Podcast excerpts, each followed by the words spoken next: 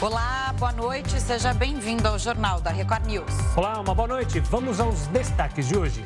Polícia apreende carro alegórico que matou a menina de 11 anos. Partidos de oposição recorrem ao Supremo Tribunal Federal contra o perdão concedido ao deputado Daniel Silveira. Dólar tem maior alta diária desde março de 2020. E ainda, ministro da Saúde assina a portaria que encerra a emergência sanitária.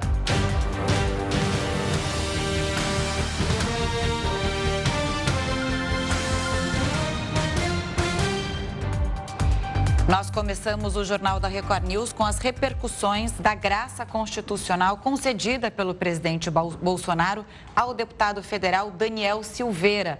Quem atualiza as informações direto de Brasília é a repórter Nathalie Machado. Nathalie, boa noite. Quais são as informações? Olá, Brasil. Olá, Camila. Desculpa, Gustavo. Boa noite. Boa noite a todos. Olha, Brasília, o que eu queria dizer já no começo, está pegando fogo. Já são três ações protocoladas no Supremo Tribunal Federal pedindo para que o STF anule essa graça concedida, esse benefício individual concedido ao deputado federal Daniel Silveira, em que ele foi condenado a mais de oito anos de prisão e também o pagamento de multa. Só que agora o que acontece? Todas essas três ações elas foram sorteadas virtualmente no plenário virtual e estão com a relatora, a ministra Rosa Weber, que agora deve encaminhar também essas ações para a Procuradoria-Geral da República, porque a Procuradoria é a responsável por essa denúncia a respeito da investigação do inquérito em que Daniel Silveira uh, cometeu atos que teriam violado a dignidade, também a representatividade dos ministros do Supremo. Então, não há um prazo estabelecido por enquanto, mas Rosa Weber pode, por exemplo, conceder, determinar, na verdade, cinco dias para a Procuradoria-Geral da República se manifestar. Enquanto isso não acontece, os juristas, eles eles acabam cada um dando uma opinião e alguns concordam que essa ação do presidente Jair Bolsonaro pode ocorrer sim tranquilamente mesmo sem o trânsito em julgado, sem a finalização, sem nenhum outro tipo de recurso ser realizado a respeito dessa decisão do Supremo Tribunal Federal que foi dada essa semana e esse benefício, essa graça foi concedida ao deputado ontem, antes das 6 horas da noite. Mas Muitos concordam e também entendem, assim como a maioria dos ministros do Supremo Tribunal Federal, que independentemente desta graça ser constitucional ou não, Daniel Silveira fica inelegível. Essa graça ela acaba não beneficiando o deputado com a questão da ficha limpa. Agora, tudo isso tem repercutido muito. Hoje, o presidente Jair Bolsonaro, que inclusive já saiu do Palácio da Alvorada, está dando uma volta aqui em Brasília agora à noite. Durante a manhã ele estava em Porto Seguro, em um, evento em comemoração ao descobrimento do Brasil e disse e comemorou, na verdade, sem citar o nome do deputado Daniel Silveira, que essa foi uma decisão, um ato que ele teve que mostra a importância da liberdade e a independência entre os poderes. Ao mesmo tempo, no Congresso Nacional, a situação também tem repercutido. O senador Renan Calheiro já pede para que essa graça seja anulada anulada. Existem também outros pedidos de parlamentares, inclusive, que entraram com essa solicitação no Supremo Tribunal Federal, mas também recorreram aqui no Congresso Nacional para que tudo isso seja anulado. Fora isso, o ex-presidente Michel Temer também aconselhou que Bolsonaro voltasse atrás. Mas Bolsonaro disse publicamente que não fará isso. Agora, os bastidores do, do Palácio do Planalto é, mostram justamente que essa decisão já estava embaixo do braço do presidente há mais ou menos 15 dias e que ontem, antes dele fazer esse anúncio na rede social dele, ele chegou a se encontrar ainda com os aliados, inclusive com o advogado-geral da União, Bruno Bianco, para ter certeza do que iria fazer Todos estavam ali respaldando o presidente para que ele tivesse uma visão geral de todo o assunto, mas a palavra final foi dele, então ele decidiu anunciar, fazer esse pronunciamento sobre essa graça, esse perdão concedido a Daniel Silveira. Camila, Gustavo. Obrigado pelas informações, Nathalie. Uma ótima noite e um ótimo final de semana. Olha, para analisar justamente esses recursos, os recursos que a Nathalie trouxe para a gente, ao indulto concedido a Daniel Silveira, a gente conversa agora com Clever Vasconcelos, professor de Direito Constitucional. Professor, uma boa noite, obrigado pela participação. Eu queria começar pedindo justamente a sua análise sobre esses, essas quatro ações que foram protocoladas, três de partidos, uma do senador Renan Calheiros. Qual que é a argumentação dessas ações é, e o que pode ser decidido é o plenário que vai decidir. Já foi sorteado para a ministra Rosa Weber, ela joga imediatamente para plenário ou ela pode ter uma decisão monocrática? É, a, a questão, ela alegada é que a graça feriria o princípio da impessoalidade. Mas, na verdade, a graça é, muito, é justamente isso, ela é pessoal. Então, não, não há que se falar em violação do princípio da impessoalidade, porque não há como admitir uma graça que não seja impessoal, porque o benefício da graça, ele atinge uma determinada pessoa. O Supremo Tribunal Federal já enfrentou essa questão, inclusive, anteriormente, num julgamento de um indulto coletivo, onde o presidente Michel Temer tinha perdoado é, algumas, algumas situações dentre elas aquela que beneficiava a Operação Lava Jato. E o Supremo Tribunal Federal entendeu por 7 a 4 que isso é um ato de soberania política do presidente da República. Concordando ou não você com o decreto presidencial, ele é um ato de soberania e o Poder Judiciário não poderia entrar nesse mérito.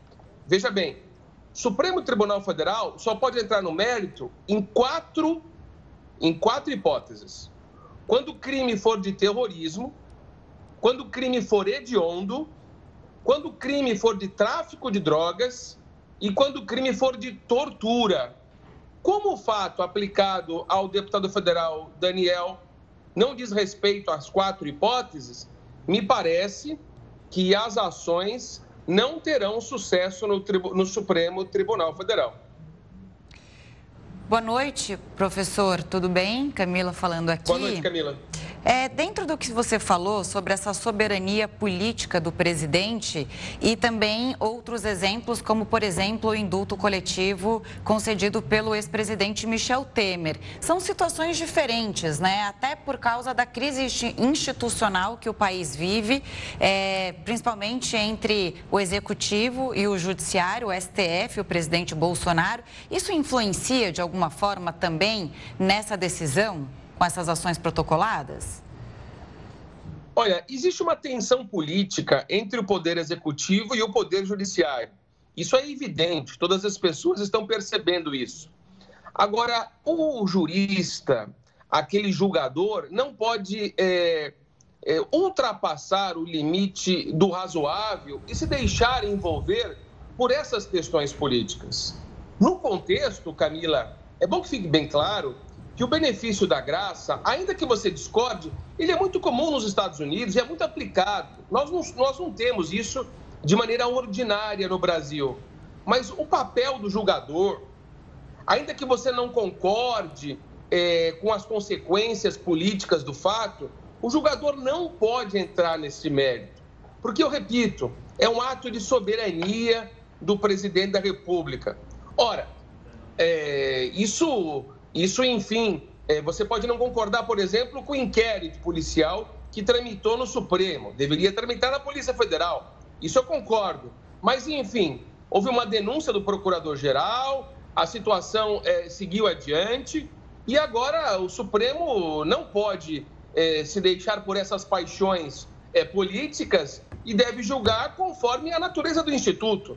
A natureza do Instituto fala que ato de soberania, enfim, Uh, e o Supremo Tribunal Federal não pode adentrar ao mérito. Agora, como a repórter bem disse em instantes, esse decreto ele só anula as questões que envolvem a pena criminal. Portanto, o deputado federal ainda estará inelegível para as próximas eleições. Isso o STJ tem até uma súmula a súmula 631 do STJ, e o entendimento é bem claro. O indulto e a graça, que é o indulto individual, ele só apaga a pena, não apaga a condenação. Professor, sobre essa questão, justamente, aí a decisão vai parar no STF sobre a decisão relacionada a perda de mandato, a inelegibilidade. Isso quem vai decidir é o Supremo Tribunal Federal, porque na, na, nas ações protocoladas pelos partidos e pelo senador Renan Calheiros, está se falando apenas do indulto. Só que essa questão da inelegibilidade vai ser discutida por quem, quando, como, quando o deputado Daniel for protocolar o seu pedido para uma candidatura ao Senado, como muitos falam, ou vai ser agora? O STF vai decidir, vai falar, olha, tá bom, o indulto está aceito, mas ele perde o direito aos, aos direitos políticos. Perfeito, Gustavo. Irretocável a questão e que pouca gente tem feito. Parabenizo você pelo questionamento. Vamos lá. Qual é o prazo estabelecido pela Justiça Eleitoral para os candidatos solicitarem o registro de candidatura? 15 de agosto. 15 de agosto. Ou seja, se essa ação transitar em julgado Após o dia 15 de agosto, com decreto de graça ou sem decreto, Daniel estará elegível. É o que fala a lei eleitoral.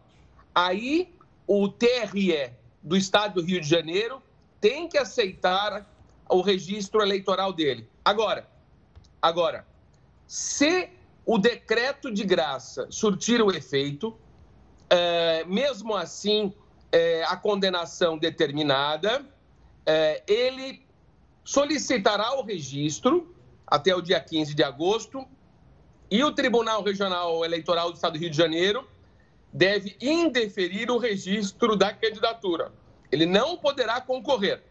Ele até poderá, é, digamos assim, oferecer um recurso ao TSE ou ao Supremo e concorrer condicionalmente porque esses recursos não têm a capacidade de impedir o prosseguimento da campanha eleitoral e acabar com o recurso, com o registro. Não.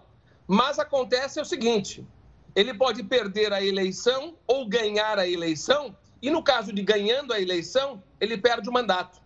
Ele perderá inequivocamente o mandato. Então, me parece que a questão da inelegibilidade não tem saída não tem absoluta saída jurídica. Isso é tranquilo na jurisprudência do Supremo, do TSE, do STJ, isso são favas contadas.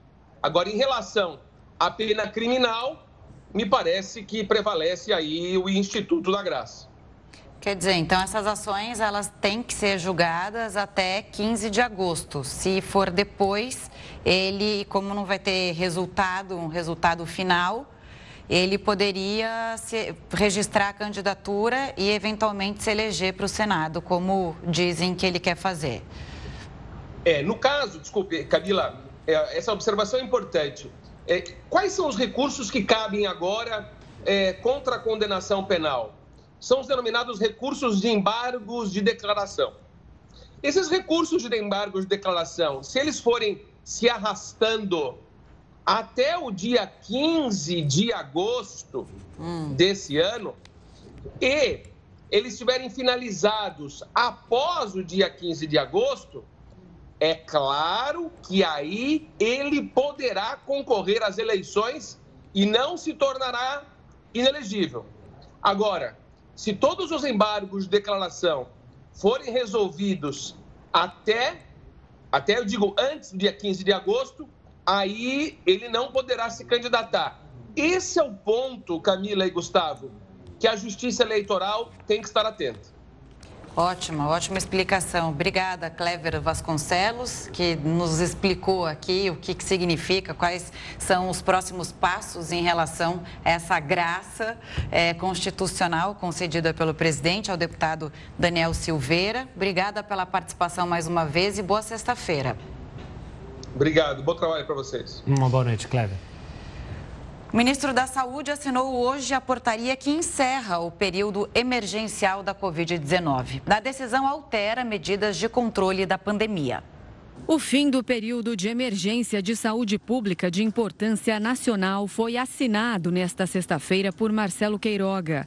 A medida deve entrar em vigor 30 dias depois de ser publicada no Diário Oficial da União. O ministro disse que o Sistema Único de Saúde, o SUS, está pronto para receber os pacientes com a doença e encarar a nova realidade da pandemia depois da vacinação. Mesmo que tenhamos casos de Covid, porque nós não acabamos a Covid e nem nós acabamos com o vírus, o vírus vai continuar circulando e nós temos que aprender a conviver com ele.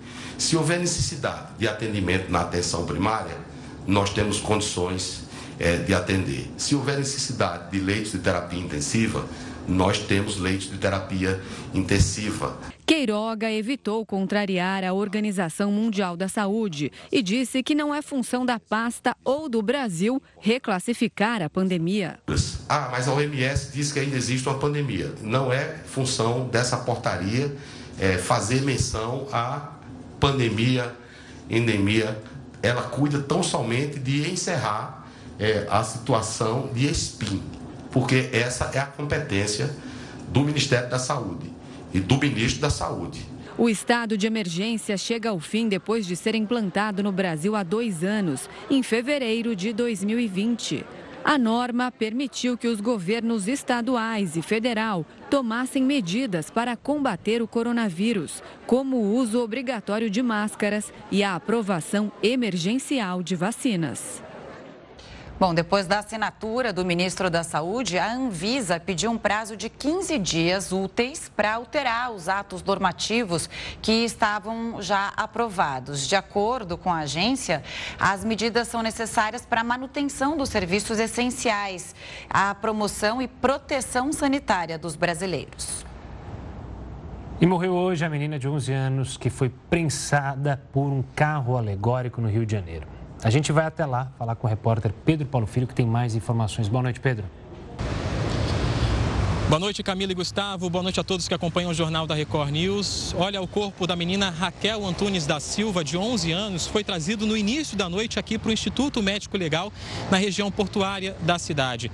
Ela morreu no início da tarde. A morte foi confirmada pela Secretaria Municipal de Saúde devido a uma hemorragia interna.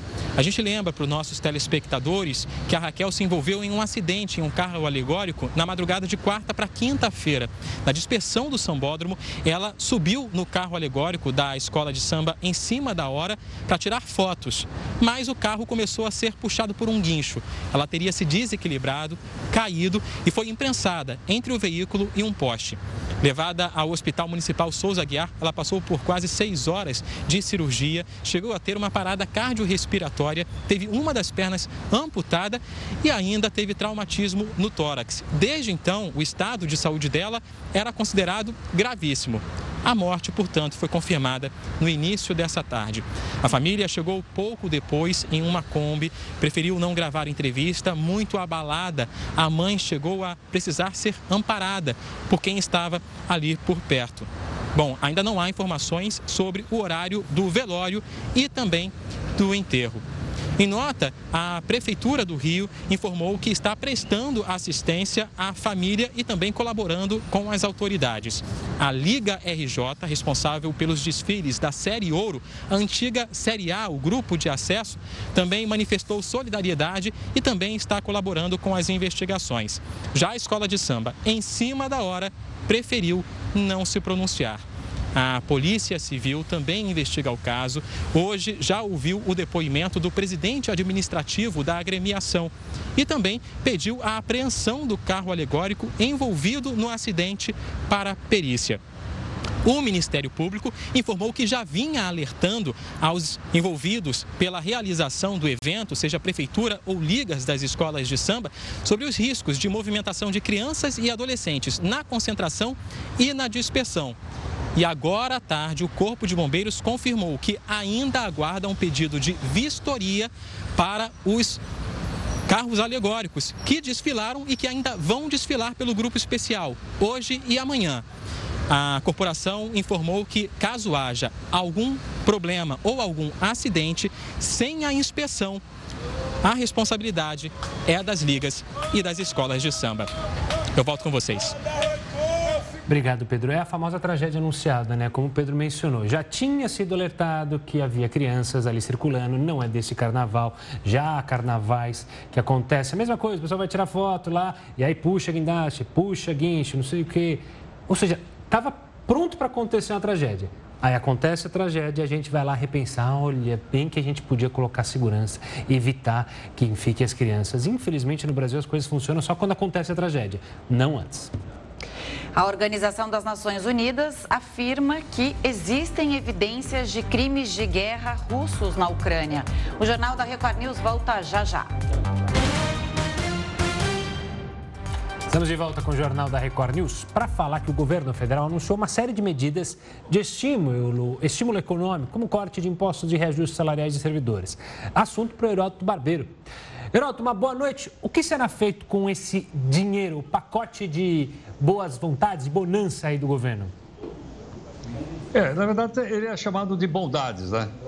E como ele acontece geralmente em ano eleitoral, o pessoal diz, opa, isso deve estar fazendo parte aí de campanha eleitoral.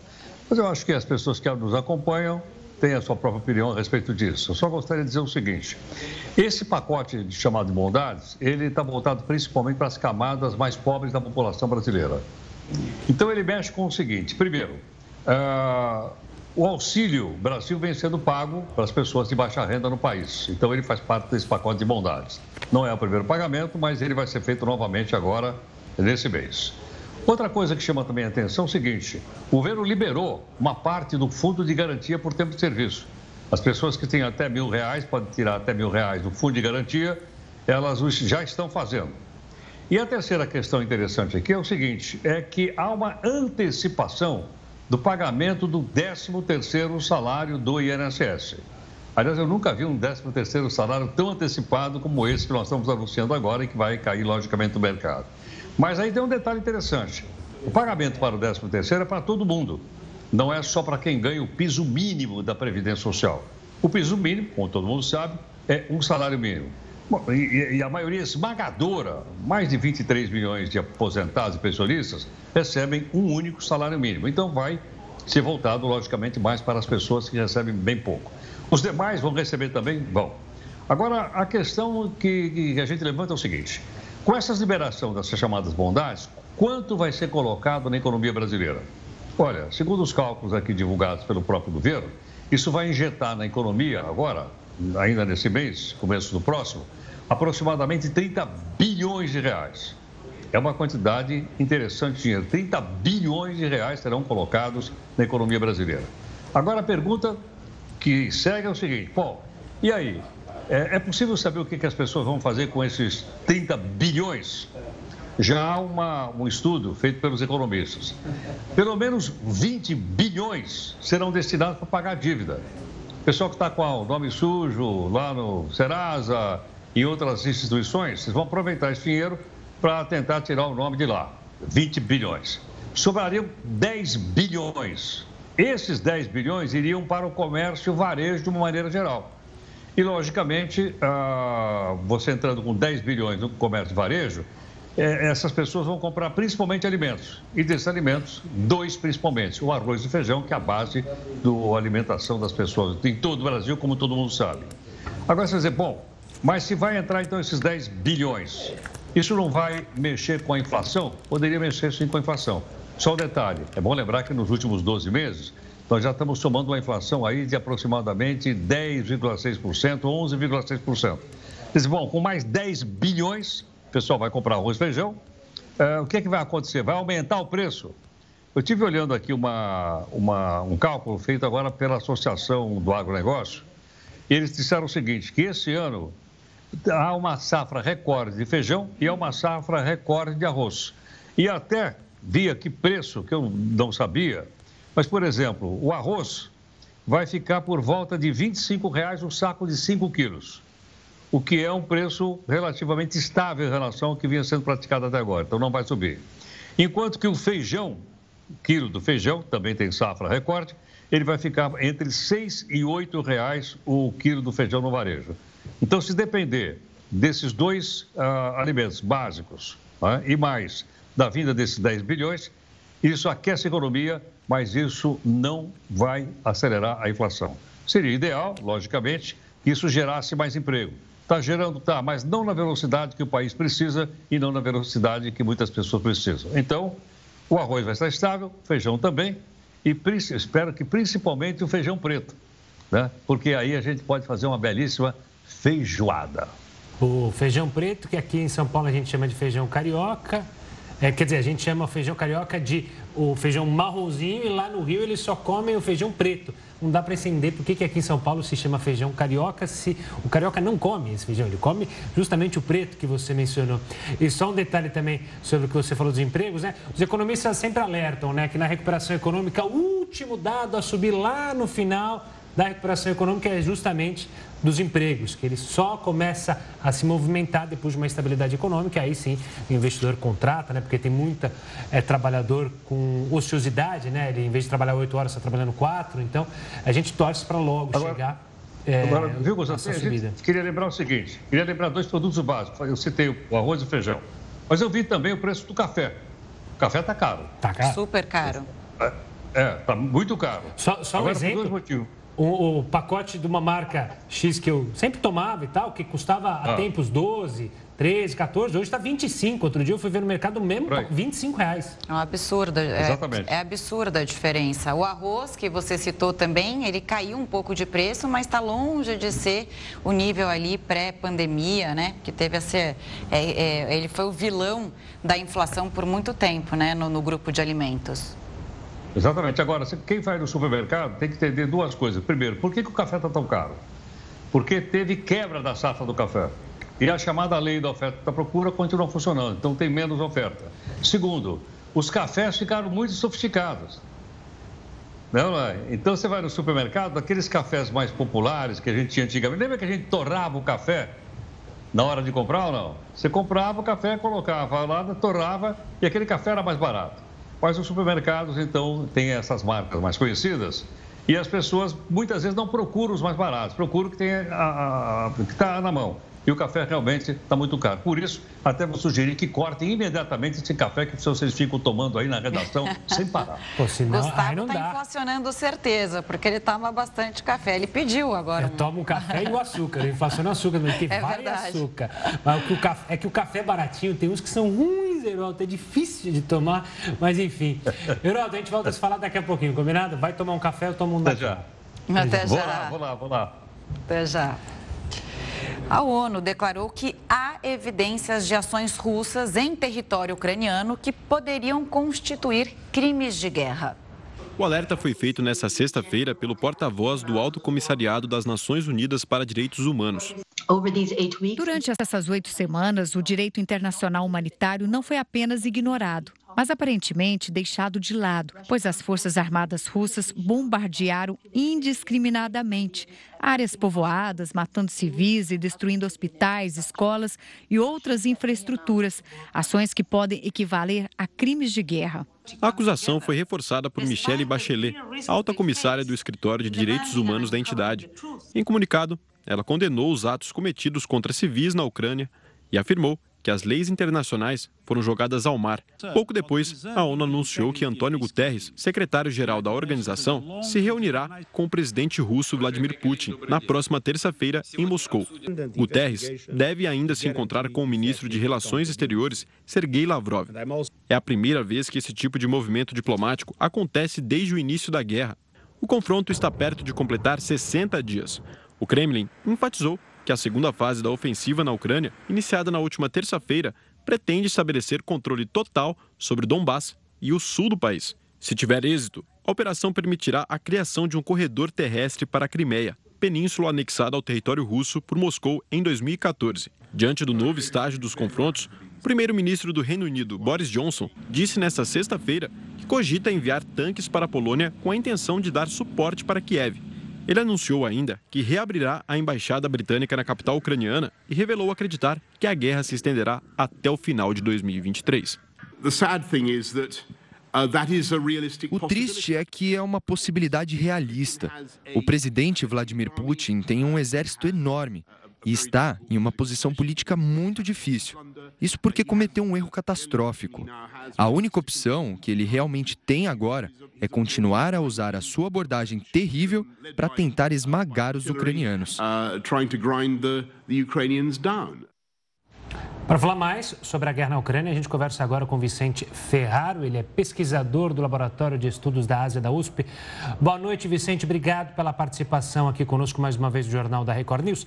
Eu queria começar com justamente esse último destaque que a gente viu na reportagem, que hoje a Rússia parece que deixou bem claro, olha, a gente quer, de fato, conquistar esses territórios do sul e do leste, criar esse corredor ali com a anexação da Crimeia e ponto final. Ou seja, algo que eles não falavam, falavam só da desnazificação, a desmilitarização do exército ucraniano. Hoje eles deixaram as claras. Olha, a gente quer mesmo território ucraniano. Olá, Gustavo. Boa noite, Gustavo e Camila. Sim, é, eu acredito que agora isso tenha ficado muito mais claro, né? Se na primeira fase da guerra não estava muito claro é, quais eram as reais intenções da Rússia, se era destituir o Zelensky, se era ocupar o país inteiro ou se era apenas debilitar as, as forças militares ucranianas, é, agora a gente já consegue enxergar um objetivo mais claro e mais palpável e, e, e até mesmo mais dentro do alcance do, do exército russo, né? que é a questão da, da ocupação dessas regiões do sul e possivelmente de uma expansão ali do Donbass, que, que, que, é o que a gente tem visto, né? porque vale destacar que uma parte do Donbass já estava sob o controle dos separatistas, com a ajuda militar russa desde 2014, e havia uma parte que ainda estava sob o controle do, é, do exército ucraniano. Então, com o avanço ali sobre Mariupol, a gente vê é, uma expansão ali do controle russo e dos separatistas sobre o Donbass, é, essa expansão, ao que tudo indica, ela vai, é, ela vai alcançar outras partes do Donbass, né, como a cidade de, de uma cidade importante, a cidade de, de Kramatorsk, que vai chegar a ocupar inteiramente o Donbass. E, e, eu não descarto que futuramente o próprio Donbass possa vir a ser incorporado ao território da Federação Russa, como houve com a Crimeia, né? ou seja, um processo de anexação. Há também essas regiões do sul, que você bem mencionou, as, as regiões de Kherson e de Zaporizhia, que hoje estão sob ocupação russa, e a gente não sabe até que ponto haverá ali uma reação popular, alguma contestação a essa dominação. É, a mídia ucraniana, as autoridades ucranianas estão denunciando que a Rússia está pretendendo é, conduzir um referendo forjado ali nessas regiões para passar a, a imagem de que é uma demanda popular para, ser, para que essas regiões sejam anexadas à Rússia. Então, isso também não é descartável. E um último ponto interessante observar é que dia 9 de maio é um dos maiores feriados é, da Rússia, o feriado o Dia da Vitória, o Dia da Vitória sobre os nazistas na Segunda Guerra, e é um feriado que, que, que muitas vezes envolve muitas discussões nacionalistas, né? muitos discursos, muitas músicas militares, muitos eventos militares em toda a Rússia, de, de né? uma série de desfiles. Então, provavelmente, Vladimir Putin vai querer mostrar algo nesse evento dia 9 de maio. E eu não descarto que isso possa ser uma anexação oficial do Donbass e dessas regiões que já estão ocupadas no sul. Vicente, fazendo uma reflexão aqui com você sobre os objetivos do Vladimir Putin. Realmente, é, os objetivos estão mais claros mesmo, agora a gente se aproximando de dois meses desse conflito, ou houve uma mudança de estratégia?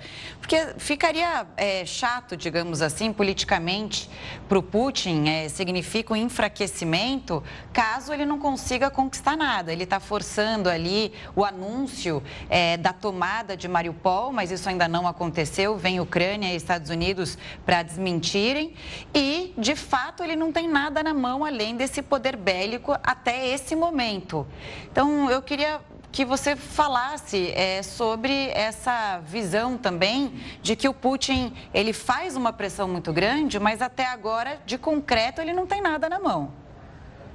Olha, Camila, eu acredito que ele não teve, é, possivelmente ele não teve o que ele objetivava no começo. Mas se a gente olha o que ele controla hoje, né, duas importantes regiões do sul da Ucrânia, Kherson e Zaporizhia, né, é, a gente vê que teve um, algum avanço, sim, algum controle importante. Esse corredor terrestre que liga a Crimeia ao Donbass é o próprio território da Federação Russa. Então, por mais que a Ucrânia tenha resistido é, enfaticamente até o momento, ela perdeu alguns territórios importantes. E quanto mais o tempo passa e essas regiões estão sob o controle da Rússia, é mais difícil, eu acredito, que fica a possibilidade dessas regiões virem a ser reincorporadas pela Ucrânia. Né? A, a, essa, essas semanas de, de, dominação nessas duas regiões de sul, nessas duas regiões ali do sul da Ucrânia, elas, é, elas levaram a uma maior presença é, administrativa russa, né, ou seja, a Rússia está construindo é, é estruturas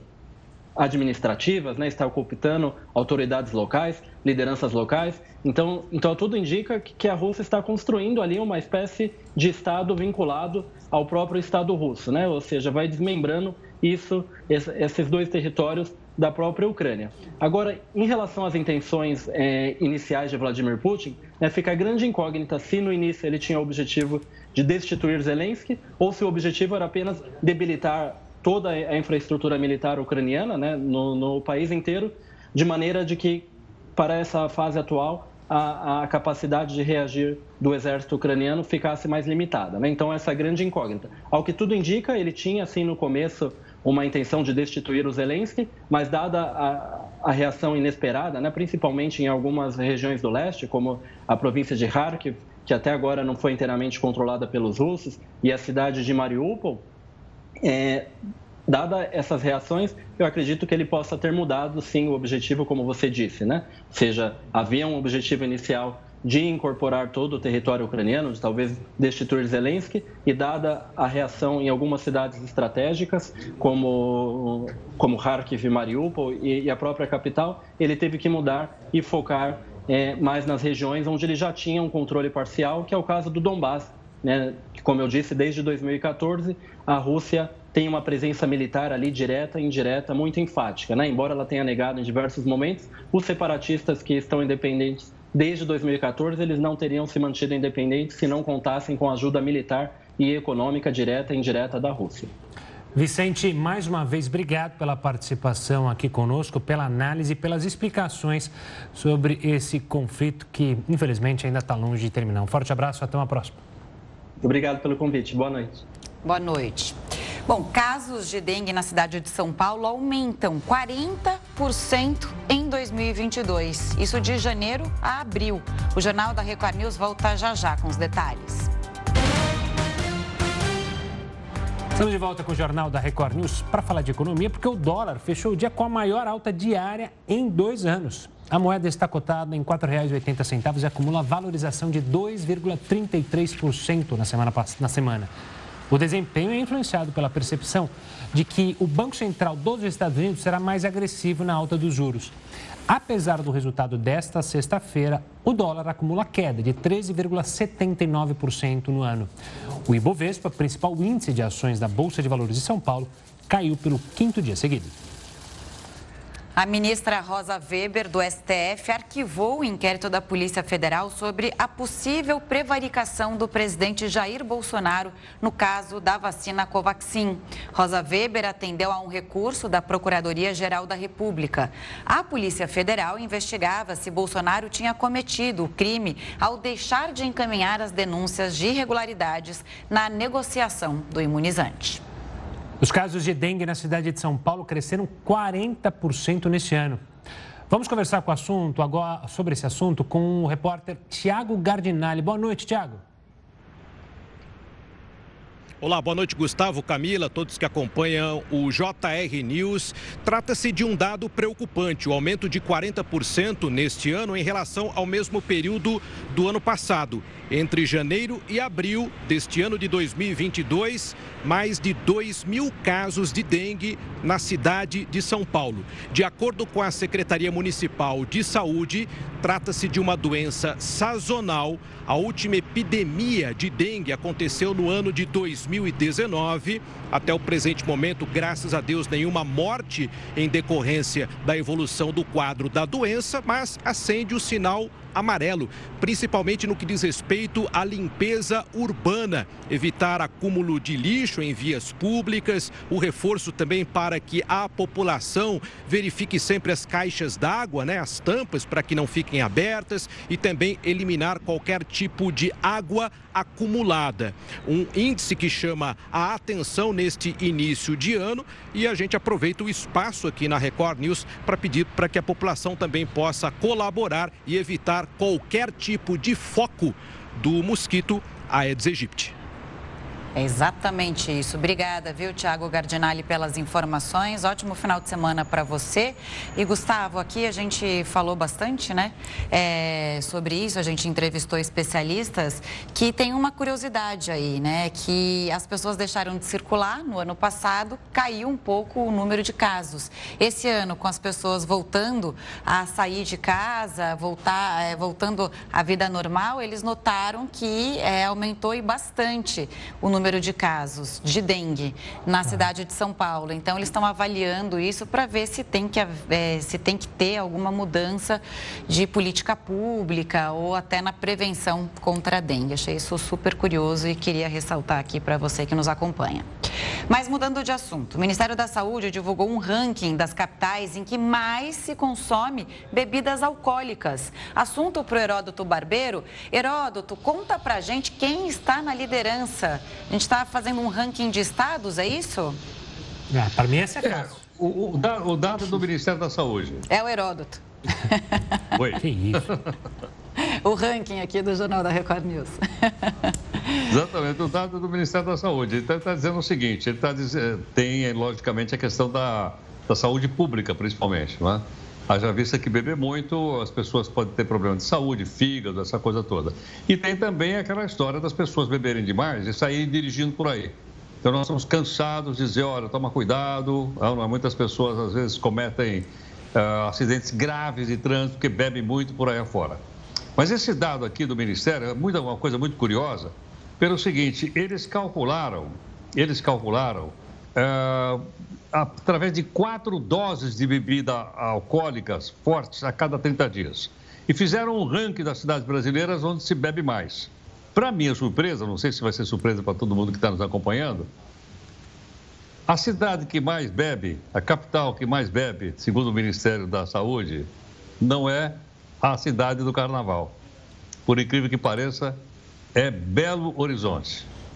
Eu não sei se é por causa da comida mineira, que você não come aquela comida sem tomar uma pinguinha, aquela coisa toda.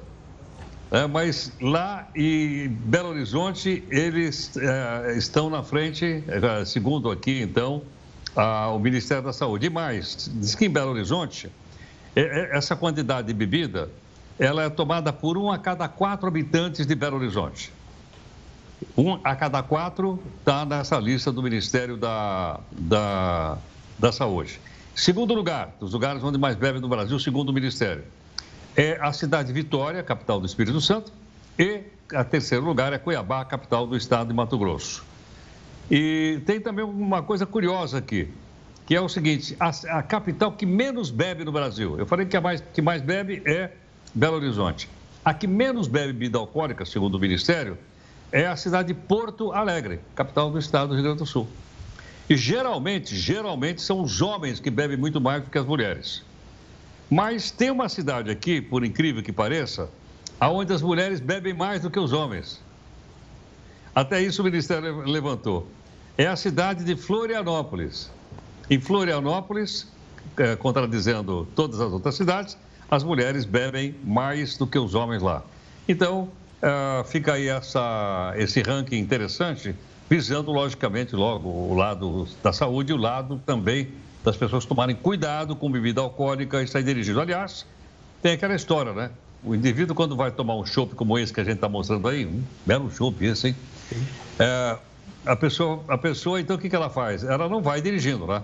Ou alguém vai dirigindo e não bebe, ou então volta de casa para casa de táxi ou volta por aplicativo. Essa é a recomendação do Ministério da Saúde. Em todo caso, sabe como é que é? Estamos aí no Carnaval, no Rio de Janeiro, né? tem muita festa, vai ter Carnaval em São Paulo e as pessoas podem esquecer a recomendação dada aí pelo Ministério. É, não façam isso, né? O legal é pode se divertir à vontade, não exagerar, mas depois chegar em casa são e salvo, tranquilo, sem colocar a sua vida em risco e a colocar a vida dos outros. E sobre Belo Horizonte, pô, para mim era batata que ia ser Belo Horizonte. Tem a velha máxima: se Minas não tem mar, vamos pro bar. Eles falam isso, os mineiros, que são sempre muito simpáticos. Então, para mim, estava na não cara. Sabia, não. É, a velha Essa máxima. eu não sabia, não. O pessoal sempre fala: se Minas não tem mar, vamos pro bar. Então, um beijo para todos os mineiros, mas calma, não exagerem na bebida para não ter problema aí de cirrose. Eu, eu achei que era por causa daquela comidinha mineira, que, aquela couvezinha, né? Toma aquela aqueles pedacinhos de né? É, aquela coisinha. É, para dar um tempero, para dar um tempero. Mas pelo jeito os Belo Horizonte bebem bem. Um torresminho que é uma delícia, né? Olha o torresminho. A Agora... Camila, na festa de, aqui de final de ano, não queria deixar entregarem o torresminho que eu pedi na mesa. Eu você não acredita? imaginei você que você fosse pedir um torresmo. É, achei que você ia pedir uma coisa mais leve que? e tal, não, mas não é quis vetar nada. Fiquem à vontade. O Heródoto, mas é, realmente eu concordo com você. Bela imagem daquele chopp, viu? Deu água na boca. Heródoto, pode... Agora você já está liberado para tomar seu chopp, caso o queira. Opa. A gente se vê Opa. na segunda-feira. Tchau, gente. Um grande Beijo abraço. Grande. Bom final de semana. Um abraço. Obrigado. Agora, mais de 130 casos de hepatite aguda foram confirmadas em crianças. A gente vai tentar entender melhor o que se sabe sobre essa doença. Mas daqui a pouco, aqui no Jornal da Record News casos de hepatite aguda em crianças dos Estados Unidos e também da Europa geram preocupação em especialistas. Para tentar entender o que se sabe até agora sobre esses casos, a gente conversa com o Dr. Giovanni Faria Silva, ele é presidente da Sociedade Brasileira de Hepatologia. Doutor, boa noite, bem-vindo ao Jornal da Record News. Bom, já começar a falar, essa hepatite é misteriosa e não se sabe muito sobre, né? Quais são os sintomas, o que ela tem diferente das hepatites já conhecidas? Bom, primeiramente, boa noite. É, na verdade, todas as hepatites, elas têm um, um final comum, um sintoma comum, que seria é, desde serem assintomáticas até um quadro muito fulminante. E o que está acontecendo com, com este quadro, né, principalmente na Europa e em alguns estados nos Estados Unidos, é, são quadros de uma hepatite aguda grave, que pode até levar a um quadro de insuficiência hepática aguda com indicação de transplante. Na verdade, o, os sintomas, eles é, iniciam com quadros frustos, né, de mal-estar, com aparecimento de icterícia, que é o amarelamento da pele e olhos da conjuntiva, até o aparecimento de um estado chamado por nós de encefalopatia hepática, é o que define o quadro mais grave da hepatite fulminante. Doutor, uma boa noite da minha parte. O que a gente tem acompanhado no noticiário internacional, tem mostrado aqui no jornal da Record News, é uma suspeita que esteja relacionada a um adenovírus que estaria justamente causando esses casos. Eu queria que o senhor explicasse é, como funciona então, porque é, pediu para tomar cuidado com lavar bem as mãos, é, cuidado dessas crianças, limpar bem os alimentos. Como que poderia passar, ou qual é a suspeita de um adenovírus para justamente infectar uma pessoa com esse quadro que o senhor mencionou? Exatamente. O adenovírus é um vírus é, indolente, né, que não causa, nunca foi reportado casos de hepatite aguda ou, e principalmente hepatite aguda grave. É, é um quadro que leva principalmente em crianças um estado gripal ou eventualmente um, a quadros de gastroenterocolite aguda, que na verdade é uma diarreia aguda.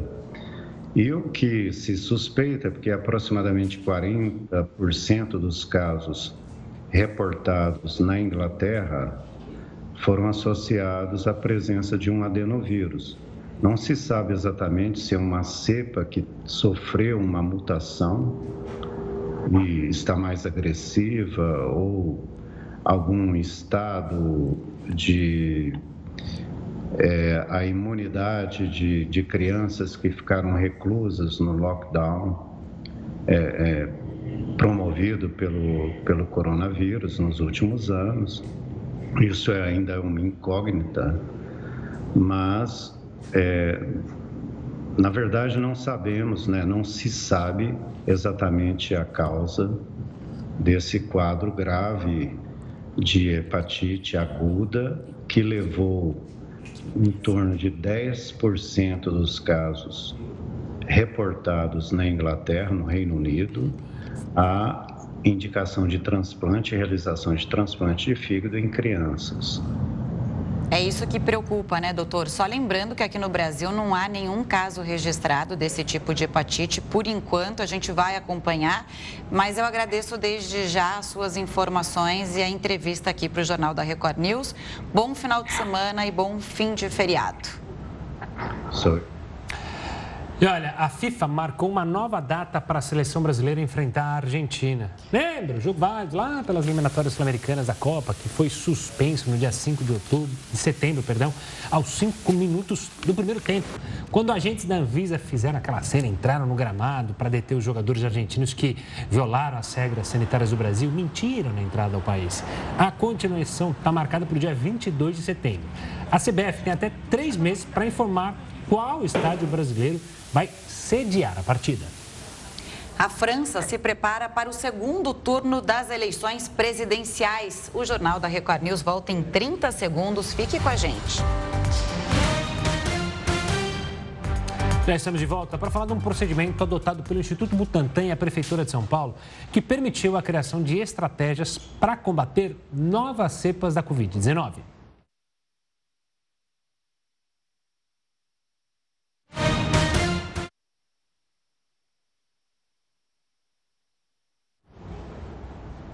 Daqui a pouco a gente fala é, sobre um isso. pequeno problema técnico. É. Mas vamos, vamos lá. A gente já falou do caso do desaparecimento da menina Madeleine Macan, lembra? 15 anos atrás. A polícia portuguesa indiciou um suspeito.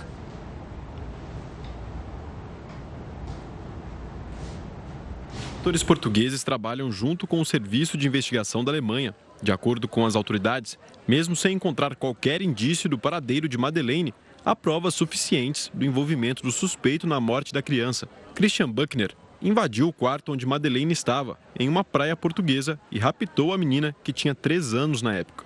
De acordo com os investigadores, ele viveu em Portugal entre 1995 e 2007 e estaria morando em um trailer perto do local onde a família da garota passava férias. Em 2020, a polícia alemã afirmou que já investigava o suspeito. Christian estava preso pelo estupro de uma norte-americana em 2005 e também será julgado, ainda este ano, por um outro estupro, o de uma mulher de 20 anos, ocorrido em 2004, também em Portugal. Madeleine sumiu quando passava férias com a família em Portugal aos 3 anos de idade. Ela nunca foi encontrada. O caso vai completar 15 anos no dia 3 de maio. O Brasil está em baixa com a cobertura vacinal contra o sarampo. Especialistas, inclusive, alertam que isso pode gerar um novo surto da doença no país. O Brasil foi reconhecido internacionalmente pela eliminação do vírus do sarampo em 2016. Mas em 2018, o vírus voltou a circular, o que gerou um surto de quase 10 mil casos. Um ano depois, o país perdeu a certificação de território livre da doença.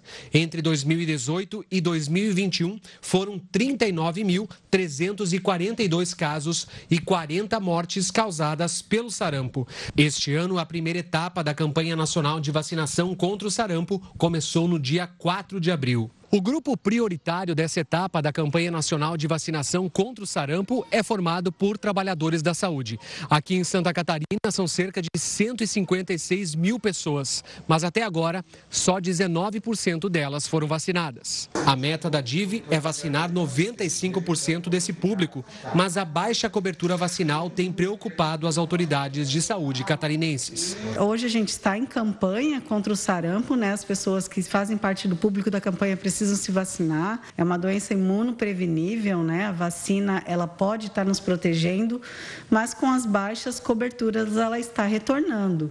E ela também pode ser uma doença grave, né? Ela pode levar ao óbito. Então, por isso a importância da vacinação. O vírus do sarampo é altamente circulante. Até o momento, dois casos da doença já foram confirmados em São Paulo. E segundo esse médico, a taxa de contágio é ainda mais alta, por exemplo, do que a da Covid-19. Covid-19. As gotículas que a gente emite quando fala, espirra, tosse, elas têm vírus. E essas gotículas, elas viram partículas menores que a gente chama de aerossóis. E elas ficam suspensas no ambiente por algumas horas. E essas partículas pequenininhas transmitem o sarampo. Então, ele é uma doença muito contagiosa. Se estimam, assim, que 90% das pessoas que forem suscetíveis ao sarampo e tiverem um contato próximo com alguém doente vão se infectar. A partir do dia 30 de abril, crianças de seis meses a menores de cinco anos poderão se vacinar contra o sarampo na segunda etapa da campanha do governo federal. Já dispomos de uma vacina segura, eficaz, barata, gratuita no Sistema Único de Saúde. Sarampo complica com infecções, com pneumonias, muitas vezes com doenças neurológicas.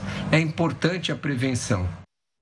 Com certeza. E o próximo presidente da França será conhecido no domingo. Há dois dias da disputa, a vantagem nas pesquisas de Emmanuel Macron sobre Marine Le Pen aumentou. Uma pesquisa divulgada nesta quinta-feira mostrou que o atual presidente francês detém 57,5% das intenções de voto, contra 42,5% de Marine Le Pen. A vantagem de Macron aumentou um ponto em relação à última pesquisa e foi revelada um dia após o único debate realizado entre os candidatos. Macron e Le Pen se enfrentaram na noite de quarta-feira. Em meio à guerra na Ucrânia, o atual presidente acusou a rival de depender da Rússia. Já Le Pen classificou a declaração como desonesta e afirmou defender uma Ucrânia livre. O debate parece não ter influenciado a opinião do povo francês. A mesma pesquisa eleitoral apontou que 90% dos entrevistados já definiram em quem vão votar no domingo. Este advogado, que mora em Paris, considerou o confronto entre Macron e Le Pen como previsível. O que foi interessante foi o comportamento pessoal dos candidatos, as atitudes. Descobri que em ambos os lados tudo era bastante previsível. Na verdade, não influenciou minha decisão. Os candidatos vão repetir o duelo final de 2017. O vencedor vai presidir a França pelos próximos cinco anos. Depois da definição, o foco se volta para as eleições legislativas, que acontecerão em junho, e vão definir se o novo presidente terá maioria parlamentar para governar. O Jornal da Record News fica por aqui. Muito obrigada pela companhia. Te espero no plantão amanhã do Jornal da Record. Eu não te espero. Eu vou ficar em casa bem tranquilinho. Uma ótima noite. Bom descanso Fique agora com o News das 10 com a Renata Caetano. A gente se vê na segunda-feira. Tchau, tchau.